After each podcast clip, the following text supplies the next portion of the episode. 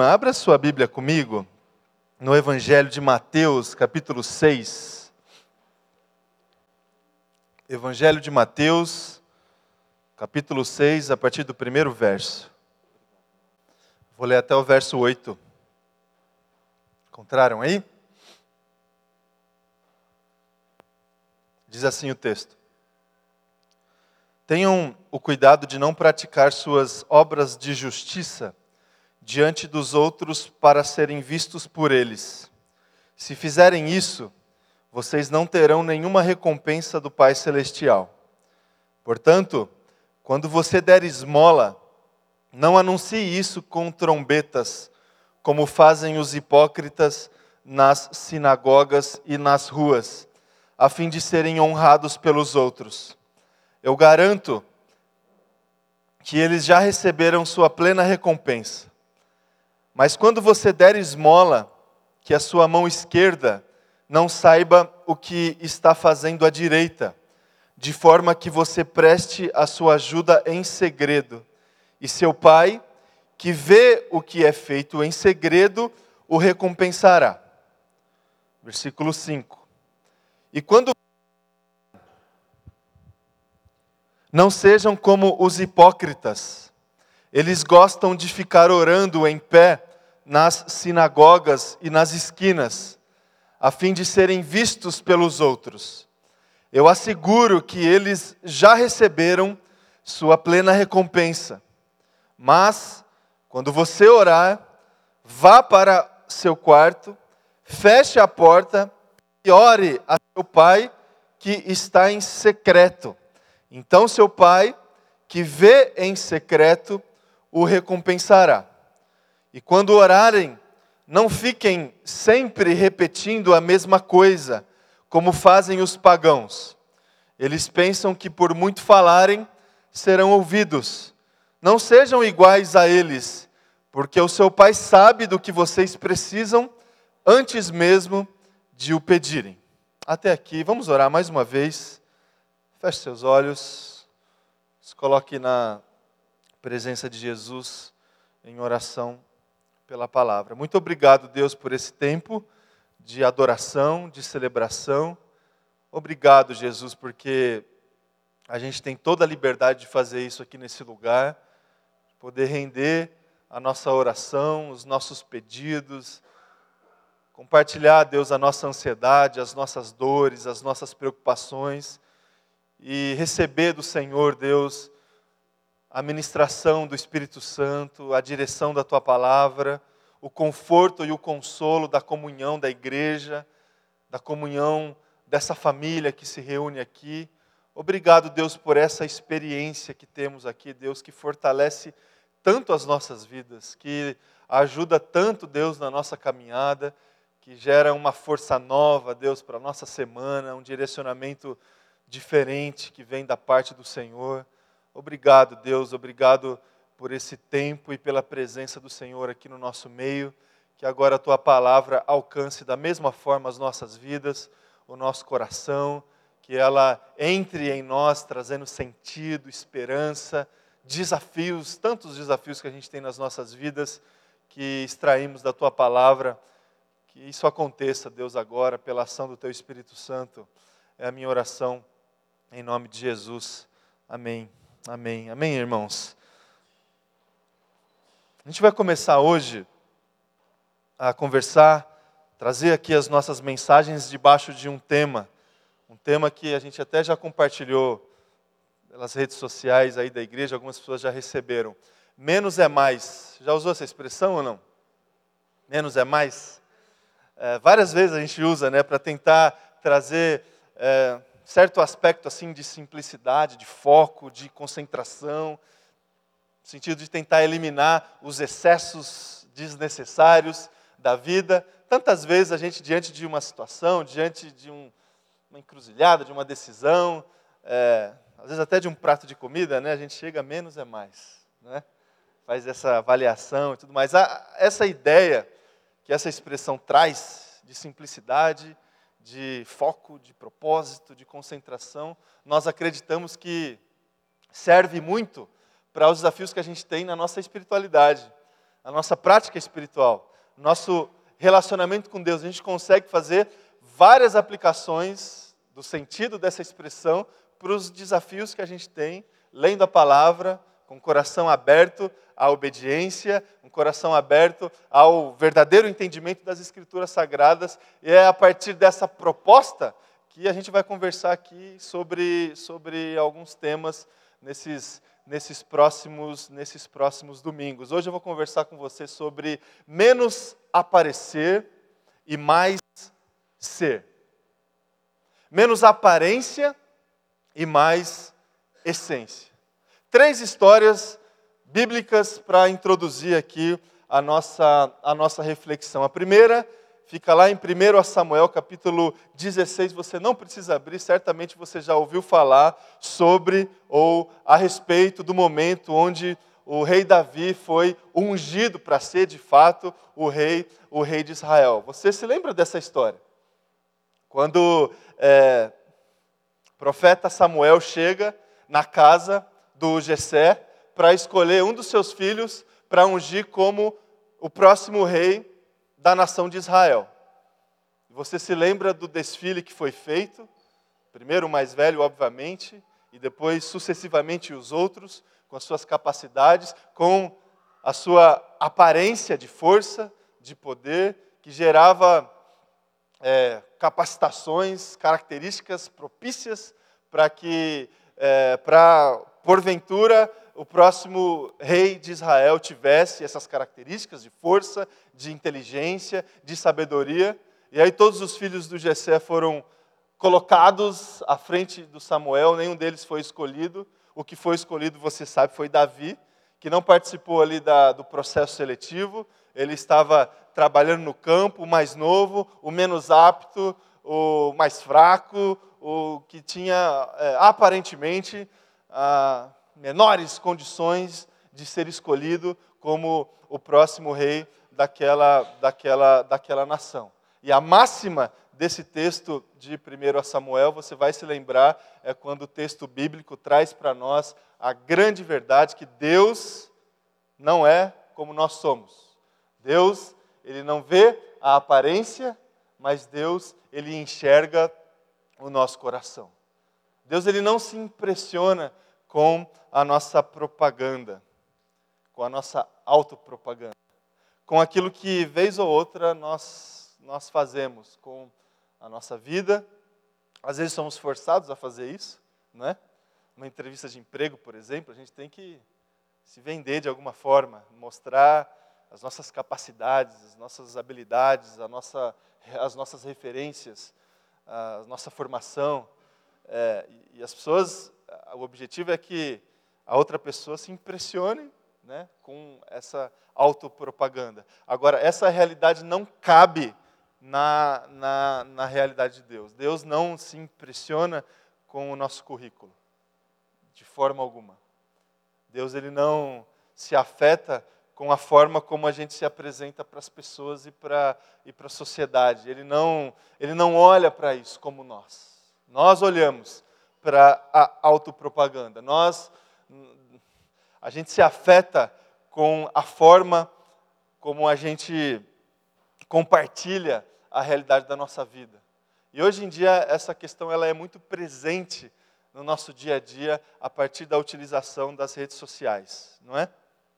O, o que são as redes sociais senão um espaço, um ambiente para autopropaganda, não é? Na rede social, lá no Facebook, no Instagram. É, ninguém passa por problema, não é? todo mundo é bonito, todo mundo come comida bonita, ninguém tira foto lá de um arroz com ovo e posta né, o almoço do dia. É, a rede social ela, ela serve muito para autopropaganda, para aquilo que a gente faz, que a gente quer que as pessoas fiquem sabendo de alguma forma o que a gente está fazendo para impressionar ou sei lá, para entreter um pouco a nossa vida, a nossa caminhada. Deus, ele age de uma forma completamente diferente, irmãos. Ele não se impressiona com a nossa aparência, com a nossa autopropaganda. Esse texto de 1 Samuel, capítulo 16, nos mostra essa verdade e tantos outros textos também. Um outro texto para a gente conversar aqui Mateus capítulo 19, o encontro que Jesus teve com um jovem rico. Lembra desse encontro? Certa vez um jovem chegou para Jesus com a pergunta: Jesus, o que, que eu preciso fazer para herdar a vida eterna? O que, que, que, que eu preciso, qual que é o comportamento que eu tenho que ter? Eu preciso pagar alguma coisa? O que eu preciso fazer, Jesus? E Jesus falou, respondeu, obviamente, você tem que seguir os mandamentos. Amar Deus acima de todas as coisas, amar o seu próximo como, como você se ama. Ele disse, ah, eu já faço isso desde, desde da minha infância.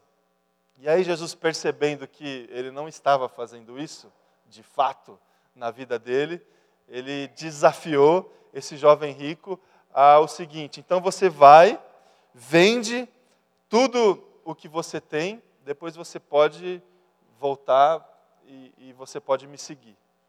E aí o, o texto você conhece, você sabe que esse jovem se entristeceu porque ele era um, um, jovem que tinha muitos recursos, muitas posses, e ele saiu da presença de Jesus sem condições de herdar essa, essa, essa vida eterna. E Jesus termina esse texto com aquela, aquela ideia que é muito presente também nas nossas reflexões, é, chegando à conclusão que é muito difícil, vai ser muito difícil, foi muito difícil e será muito difícil um rico entrar no reino dos céus. Por quê? Porque a ideia e o objetivo que esse jovem tinha quando chegou até Jesus fazendo essa pergunta, era de alguma forma impressionar Jesus com as suas posses, os seus recursos e o seu aparente zelo pela, pela lei do Senhor. Resumindo é a interpretação que eu tenho, esse jovem chegou para Jesus dizendo para Jesus: Jesus, quanto é que custa? Quanto é que custa a vida eterna? Você me fala quanto é que custa que, que eu pago aqui e a gente, pode, a gente pode caminhar junto. Um jovem desse, ele é desejado por a maioria das igrejas aí cristãs, não é?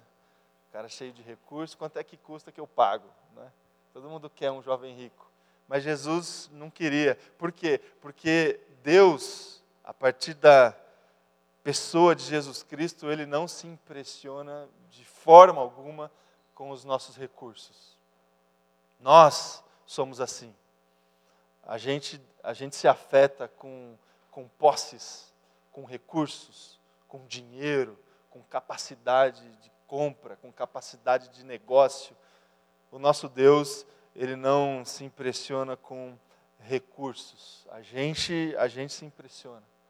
Nós estamos inseridos num completo num ambiente de completo consumismo que afeta demais a vida das pessoas que afeta demais a aparência das pessoas, a forma como as pessoas se colocam diante das outras e diante, diante da, da sociedade.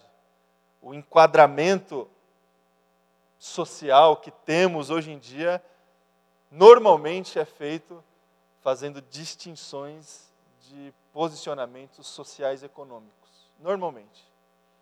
As divisões que acontecem na nossa sociedade é pela capacidade que a gente tem de compra, de consumo. A sociedade se divide dessa forma. Os que têm mais, os que têm mais ou menos, os que têm mais ou menos, menos, menos, menos, né? Tipo a gente, né? E os que não têm quase nada. A gente se impressiona com isso. A gente se afeta por isso. O nosso Deus não. O nosso Deus, ele não se deixa afetar por motivos óbvios, óbvio, né? Ele que é o dono de todo o ouro e de toda a prata. Ele que criou todas as coisas. É tudo dele. Como que ele vai se impressionar com alguma coisa que já é dele? A gente pensa que é, no, que é nosso. Né? Um terceiro texto para a gente introduzir aqui ao fechamento da mensagem é um texto de Lucas 10, ah, um encontro que Jesus teve com Marta e Maria é, na casa delas. Jesus chegou para visitar Marta e Maria. E aí a história vocês sabem, né? A Marta ela ficou certamente impressionada com a presença de Jesus ali na casa e ela começou a correr de um lado para o outro para tentar é, receber Jesus da melhor forma, mais ou menos como a gente faz, né, quando a gente recebe alguém que a gente não está muito acostumado a receber, a gente corre, a gente limpa, a gente arruma bagunça, é, a gente faz café, a gente faz um monte de coisa para receber aquela pessoa bem. E a, às vezes a gente chega no final e a gente percebe que a gente não teve tempo com a pessoa porque a gente ficou correndo de um lado para o outro, não conseguiu conversar, não conseguiu partilhar da presença, da comunhão, e foi mais ou menos o que aconteceu nesse episódio ali de Lucas 10 com Jesus, Marta e Maria. Jesus chegou para Marta e falou: Marta, Marta, eu estou aqui, você está aí preocupada com tantas coisas, e uma coisa só é necessária para esse momento. A sua irmã Maria fez diferente, ela está aqui do meu lado, aos meus pés, ouvindo a minha palavra, e essa é a parte necessária que cabia para aquele momento. Irmãos, nós, nós nos, a gente se deixa é, afetar, assim, nós nos impressionamos com ativismos, com ações, com a nossa capacidade de execução, de tarefa, de, de, das coisas. A gente se impressiona com esse tipo de coisa, com a nossa capacidade de fazer. É Deus, ele não se impressiona com ativismos, com ações. Ele, ele não se deixa afetar com aquilo que a gente pode fazer ou não, com as nossas capacidades, com a nossa autossuficiência, que vez ou outra faz parte do nosso coração, esse negócio da gente achar que a gente pode fazer as coisas do nosso jeito, da nossa forma. Deus ele não se impressiona com esse tipo de coisa. Deus ele ele não está com os seus olhos olhando para a nossa aparência, irmãos. Com a nossa autopropaganda, com os nossos recursos ou a falta deles, com as nossas ações. E é interessante que na nossa vida o que acaba gerando assim segurança, conforto, é, controle de certa forma, são situações que, que se parecem com, com essas aqui desses textos. A gente busca certa estabilidade na nossa vida é, baseado muitas vezes na aparência. Muitas vezes. Na forma como a gente se coloca diante das pessoas, pela nossa autopropaganda, no dinheiro que a gente tem no, no nosso bolso, que gera estabilidade para nós, estabilidade para nossa família, estabilidade para os nossos planos, para os nossos sonhos, e também as capacidades que a gente adquiriu ao longo da vida a faculdade que a gente fez, a escola que a gente estudou, a inteligência que temos, que a gente acha que tem, de interpretar situações, para tomar decisão, para fazer, para fazer as escolhas certas. O que gera segurança para nós acaba se parecendo muito com essas situações aqui. Autopropaganda, recursos e ações e capacidade. Essa complexidade essa sofisticação que a gente traz para nós. A gente traz para nós. E consequência disso, os nossos relacionamentos. A consequência de depositar a nossa segurança, a nossa confiança nesses aspectos estéticos da vida afeta afeta diretamente a qualidade das nossas relações. Se a gente se apega em situações que têm a ver com a aparência na nossa vida, a gente perde a noção e a dimensão da intimidade. Da intimidade nas relações. No autoconhecimento, a gente perde aquela capacidade de entender quem de fato nós somos, quem, quais são as nossas limitações, quais são os nossos equívocos, quais são os nossos erros, aquilo que a gente precisa tratar o que, que precisa ser mudado em nós, o que, o que precisa ser transformado em nós. A gente se perde nisso quando a gente vive pela aparência. quando a gente procura segurança e estabilidade nessas questões. A gente não vive esse autoconhecimento de uma forma corajosa, direta, íntima. Nós não somos íntimos de nós. Nós não conhecemos as nossas limitações, as nossas amizades, as relações que a gente tem com as pessoas, começam a funcionar como relações superficiais, pragmáticas. Eu apareço para as pessoas, eu não sou com as pessoas. Eu apresento e me coloco diante das pessoas a partir dessas variáveis: capacidade de consumo, capacidade de inteligência, com os meus dons, com os meus talentos, e eu perco intimidade, eu perco o partilhar da mesa, eu perco a relação profunda que eu posso ter com as pessoas. E obviamente isso também acontece com Deus. Quando eu acho que eu consigo me esconder da presença de Deus, quando eu acho que eu posso chegar na presença de Jesus como o jovem rico chegou, com essa petulância de chegar para Jesus com aquilo que eu acho que eu tenho. E esse equívoco completo de chegar na presença de Jesus como se Jesus precisasse de mim. Como se Jesus estivesse aí é, precisando do meu dinheiro, do meu dom, do meu tempo, relação completamente superficial. Completamente superficial. Quando me apego a esse tipo de coisa, eu me afasto da intimidade. Eu me afasto da intimidade em todas as minhas em todas as minhas relações. Então, meus irmãos, menos é mais. Menos aparecer.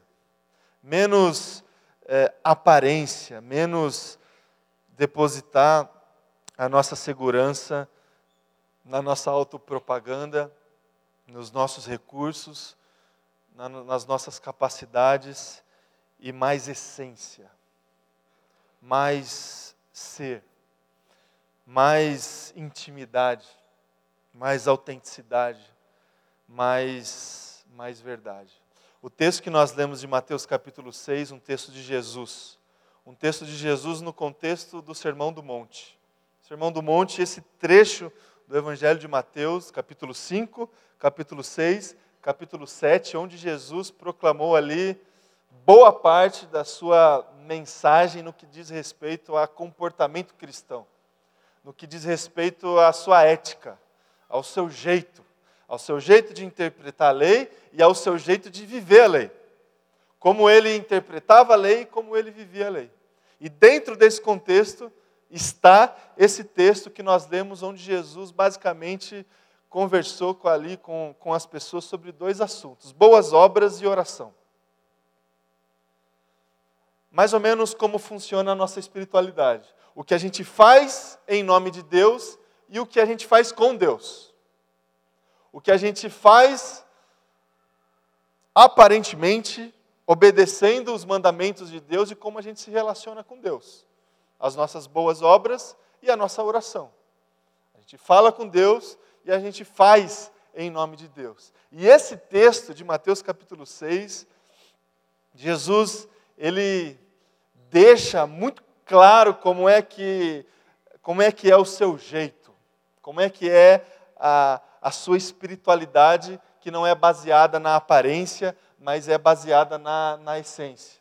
Como que o ser humano, e desde dessa época, sempre buscou essa sofisticação na sua espiritualidade, trazendo complexidade. Não sei se você reparou no texto, quando o texto trouxe as seguintes palavras: eles pensam que por muito falarem.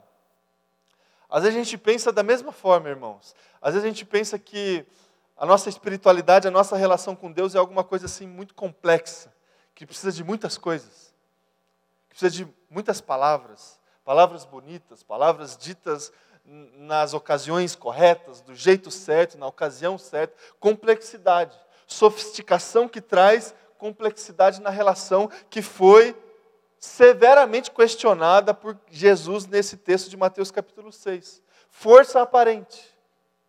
força aparente, a fim de serem honrados.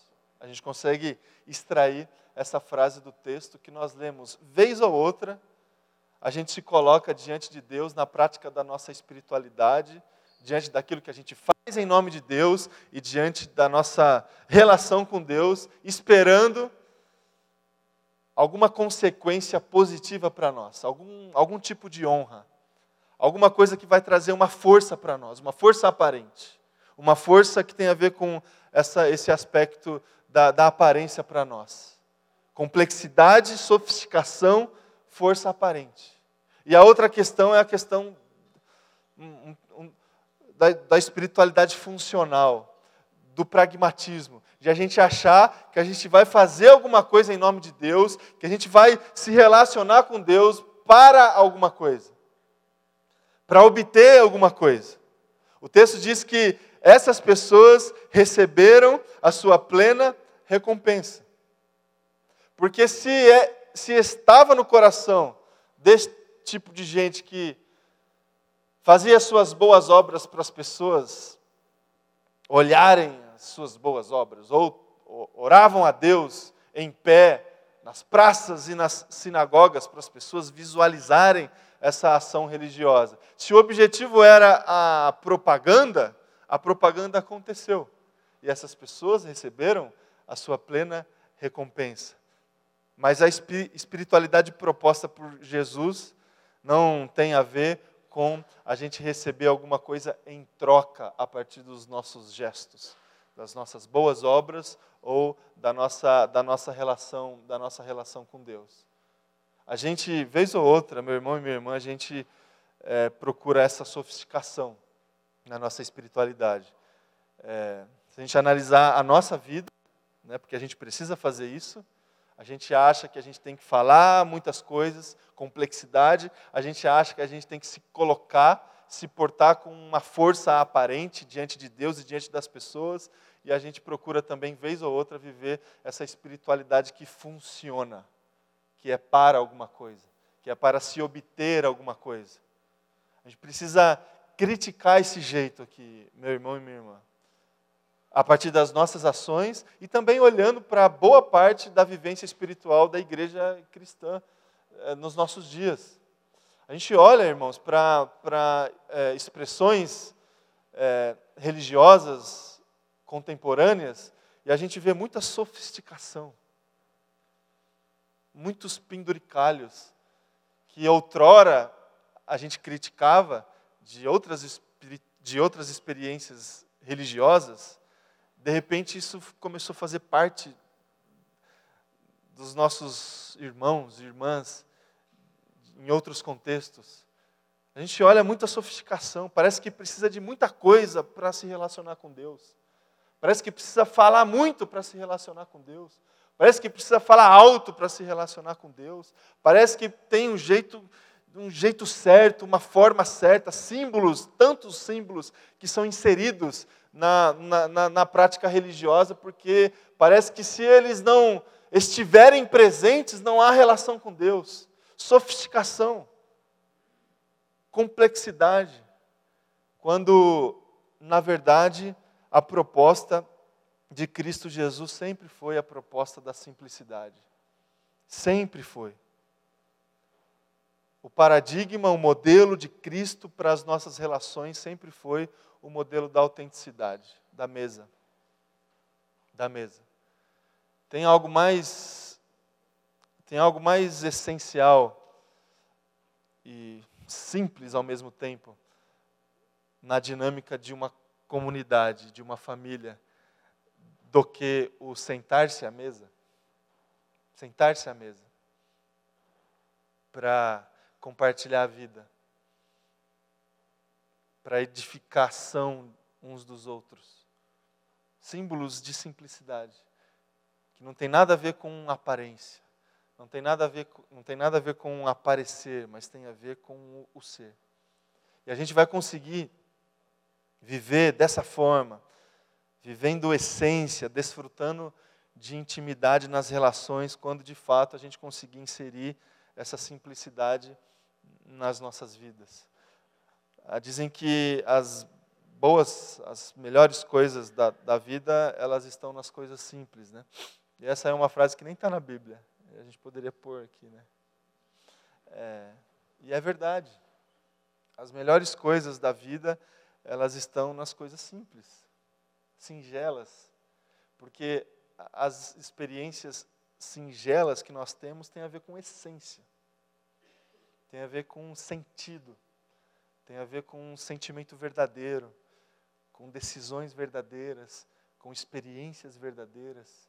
Isso é simples, irmãos. E simplicidade não tem nada a ver com presença ou ausência de recursos. Tem a ver com postura. Tem a ver com coração. Tem a ver com jeito. Simplicidade não se compra. Ou simplicidade não é a, a dificuldade que a gente pode ter de comprar. Não tem nada a ver com presença ou ausência de recursos. Simplicidade tem a ver com postura. Tem a ver com os, os, os símbolos de fé. Os símbolos que são simples. Criança, ovelha, uma mesa. Jesus foi simples. Não porque ele não tinha dinheiro, não porque ele não tinha recurso, porque ele andava descalço, porque ele só andava com gente que da mesma forma não tinha recurso, não tinha dinheiro. Não, porque ele, ele apresentou um modelo de vida, um modelo de comportamento que tem a ver com essência e não com aparência. Tem a ver com essência. Salmo, Salmo 131. Senhor, meu coração não é orgulhoso e os meus olhos não são arrogantes. Não me envolvo em coisas grandiosas nem maravilhosas demais para mim. De fato, acalmei e tranquilizei a minha alma. Sou como uma criança recém-amamentada por sua mãe. A minha alma é como essa criança. Simplicidade. Contentamento pela presença. Contentamento pela presença. Contentamento pela presença que no, que nos traz tudo aquilo que nós precisamos. Tudo aquilo que nós precisamos.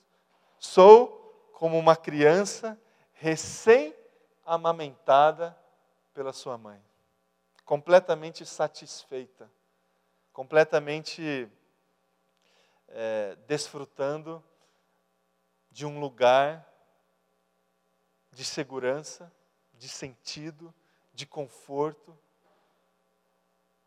de não preocupação com o dia de amanhã, com a próxima refeição, com aquilo que a gente vai comer, com aquilo que a gente vai vestir. Lembra um pouco desses textos, né? Uma vida simples na presença de Deus que é completa. Que é completa. Simplicidade. Um outro, uma outra forma da gente vivenciar isso, a gente viver a nossa vida pela essência, é aquela forma que traz para nós uma liberdade completa de expor as nossas fraquezas, de expor as nossas dificuldades. A gente não precisa, na presença de Deus, na comunhão dos santos, na comunhão da igreja, se colocar diante das pessoas e diante de Deus com essa força aparente. A gente não precisa. Não há, não há nenhuma necessidade, meu irmão e minha irmã, de você se colocar diante das pessoas, é, sabe, daquele jeito que, vez ou outra, a gente faz, parece que está tudo bem, mas, mas não está tudo bem. É, sabe quando a gente pergunta, está tudo bem? Aí você tem que responder, você, você tem é, uns, umas duas horas e meia, mais ou menos, para a gente conversar. Não está tudo bem. E a gente não tem a menor necessidade da gente viver tentando mostrar para as pessoas que nós somos fortes. Não temos, irmãos. Por mais que a nossa sociedade nos, nos pressione para viver dessa forma, se colocar diante das pessoas com uma força, com, na presença de Jesus não tem essa necessidade. Muito pelo contrário, na presença de Deus nós podemos se colocar nessa nessa comunhão de uma forma completa. E se fizermos dessa forma, a gente não vai conseguir esconder as nossas limitações. A gente não vai conseguir esconder os nossos erros, os nossos pecados, os nossos pensamentos mais sombrios, os nossos desejos mais orgulhosos e mais arrogantes. A gente não tem a necessidade de se colocar dessa forma.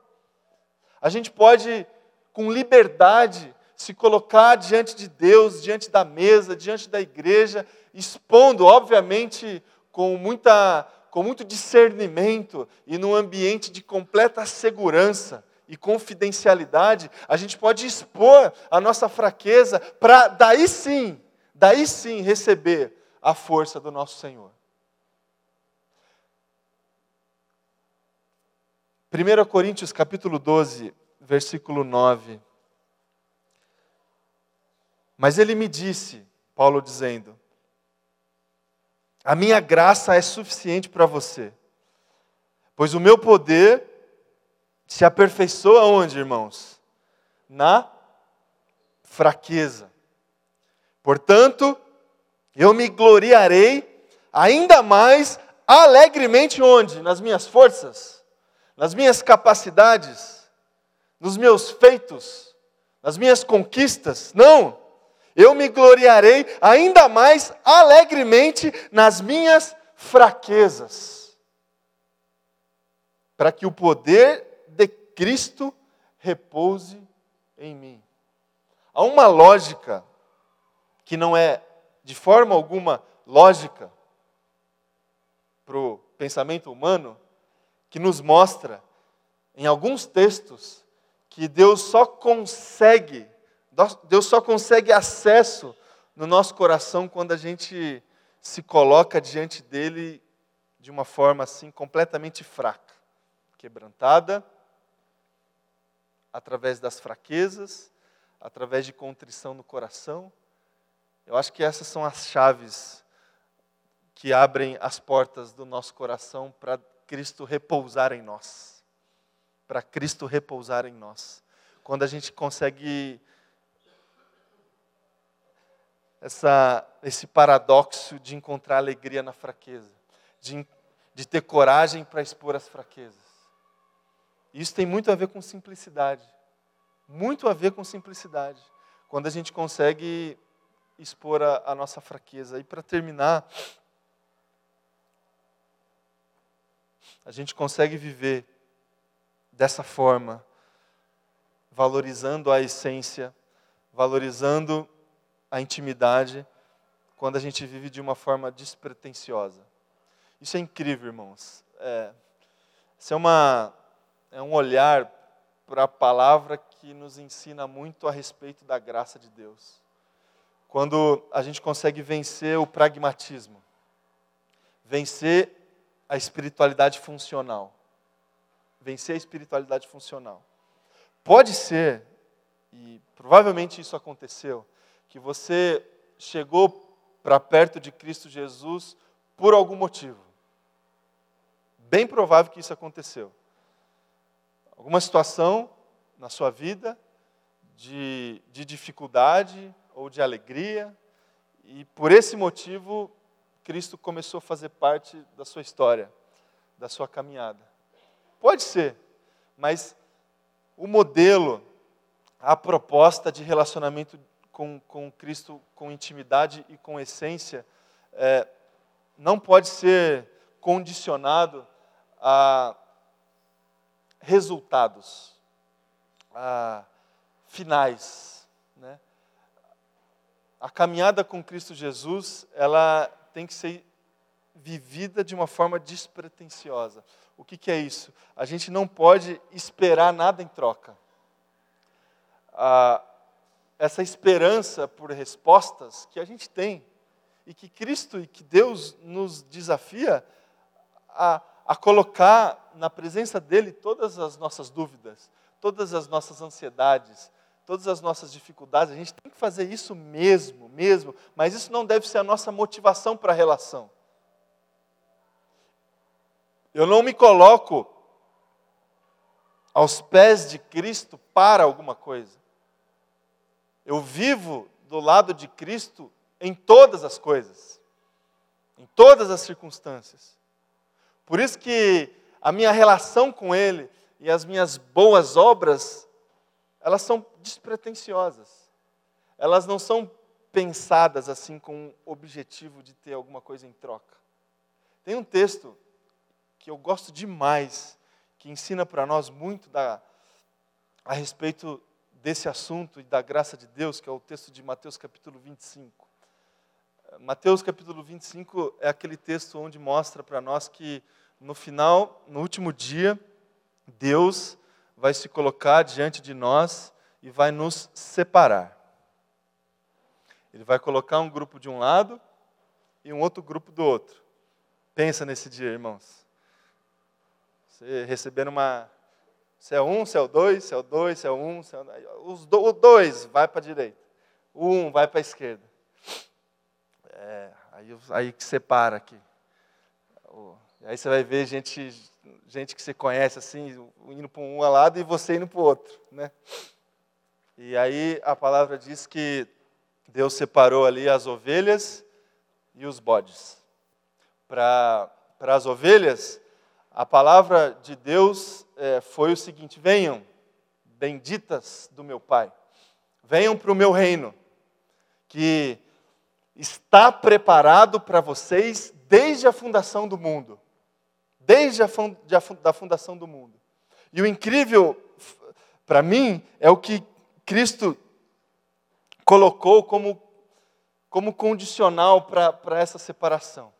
Por que, que ele separou as ovelhas e os bodes? As ovelhas, Jesus chegou para elas e disse o seguinte: vocês vão entrar no meu reino, porque houve um tempo e várias vezes que eu passei fome e vocês me deram alguma coisa para comer. Em várias ocasiões eu estava com frio precisando de roupa, precisando de abrigo, e vocês trouxeram para mim uma roupa, um abrigo. Por várias vezes eu estava preso, não tinha liberdade e precisava de uma visita, precisava de um consolo e vocês foram me visitar. Então, o reino está aqui, preparado, preparado para vocês. A resposta das ovelhas que que me chama muito a atenção, meus irmãos e minhas irmãs. A palavra diz que essas pessoas, elas chegaram para Cristo Jesus, para o nosso Deus e Pai, dizendo o seguinte: Senhor, quando é que foi? Quando é que foi que você passou fome e a gente trouxe alguma coisa para você comer? Quando é que foi que você estava passando frio porque não tinha roupa e a gente te trouxe uma roupa para você se vestir. Quando é que foi que a gente te visitou, Jesus? E aí Jesus chegou e chegará para essas pessoas, dizendo e disse, dizendo o seguinte: o que vocês fizeram para para os meus para os meus menores irmãos, para os meus pequeninos, vocês fizeram a mim. Vocês fizeram a mim. Vocês entendem, irmão e irmã, o jeito despretensioso que deve fazer parte das nossas boas obras? Quando é que foi que a gente fez? A gente não deve saber. Porque quando fizemos, fizemos porque expusemos a nossa essência e não a motivação do nosso coração. Foi feito porque somos Fizemos porque somos. Não fizemos para. Não fizemos para. Há um outro texto dos evangelhos que relata a mesma experiência no mesmo dia, dizendo que vai ter gente que nesse dia aí da, do grupo A e do grupo B, e aí do outro lado, vai chegar para Jesus dizendo: Jesus, em teu nome, em teu nome nós expulsamos demônios. Em teu nome nós oramos e as pessoas foram curadas. Em teu nome, Jesus, nós fizemos um monte de coisa. E aí a palavra disse, diz que Jesus chegou e chegará para essas pessoas dizendo: Olha, eu não conheço vocês. Eu não conheço vocês. Não, eu não tive intimidade com vocês. não tive relação com vocês. Então a, a vivência dessa espiritualidade simples é essa vida que coloca as suas ações submetidas à palavra de Deus dessa forma despretensiosa. Despretensiosa, sem, sem querer alguma coisa em troca, sem querer é, elogios em troca. Isso é muito sutil, irmãos, porque nós, humanos que somos, nós precisamos né, de motivação, nós precisamos de é, retornos assim, que a gente está fazendo as coisas legal, que a gente está fazendo as coisas bem, que a gente está indo para a direção certa. Isso deve acontecer e acontece na igreja. Nós nos edificamos uns aos outros, mas nós não fazemos o que fazemos por causa dessas coisas. Nós fazemos o que fazemos porque nós temos a nossa vida é, em transformação e essa vida nova que vivemos por essência, com intimidade, molda o nosso comportamento, molda as nossas ações. E aí a gente faz. Por que a gente faz? Não sei. A gente faz porque isso faz parte agora do nosso jeito, do nosso jeito de viver, do jeito de Jesus que a gente tem aprendido com Cristo Jesus.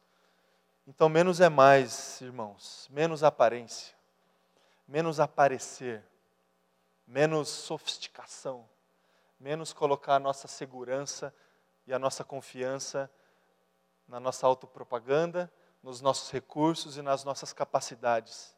Menos tornar a nossa espiritualidade complexa com uma força aparente e com um pragmatismo. Mais essência. Mais essência. Mais ser. Com simplicidade, com é, dessa forma despretensiosa e sem absolutamente sem problema algum de expor a nossa fraqueza e a nossa limitação. Dessa forma, a gente vai conseguir construir as nossas relações com profundidade, com intimidade. Que sejamos assim, que esse seja o, o jeito eh, buscado por nós para viver o nosso relacionamento com Deus. Amém? Amém. Convidar para a gente viver tudo isso